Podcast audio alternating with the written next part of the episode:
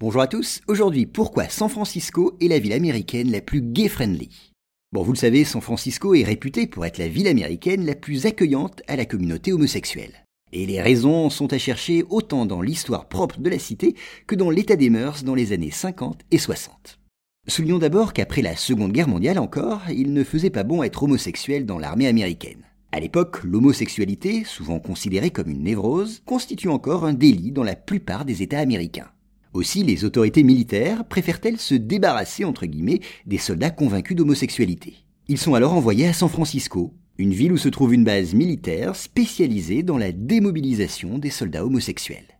Et en sortant de la base, les militaires préfèrent alors rester sur place, dans une ville où la discrimination envers les minorités sexuelles se fait moins sentir qu'ailleurs.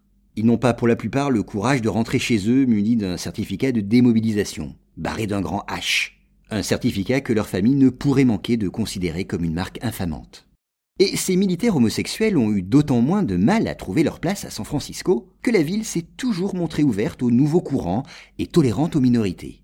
C'est ainsi que San Francisco fut l'un des principaux foyers d'accueil de la communauté beatnik. Et si les homosexuels s'implantent en nombre dans la ville, c'est aussi qu'ils trouvent facilement à s'y loger. En effet, un quartier entier, Eureka Valley, se libère de ses habitants. Ils préfèrent quitter leur vieille maison victorienne, difficile à entretenir, pour aller s'installer dans des pavillons de banlieue. Et c'est une aubaine pour la communauté homosexuelle. Les maisons sont vastes, bien qu'un peu vétustes, et les loyers raisonnables.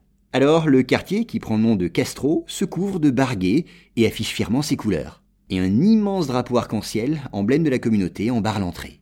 Aujourd'hui, ce n'est pas moins de 12% de la population de San Francisco qui se déclare homosexuelle. Et dans le quartier de Castro, ce pourcentage atteint même 30%.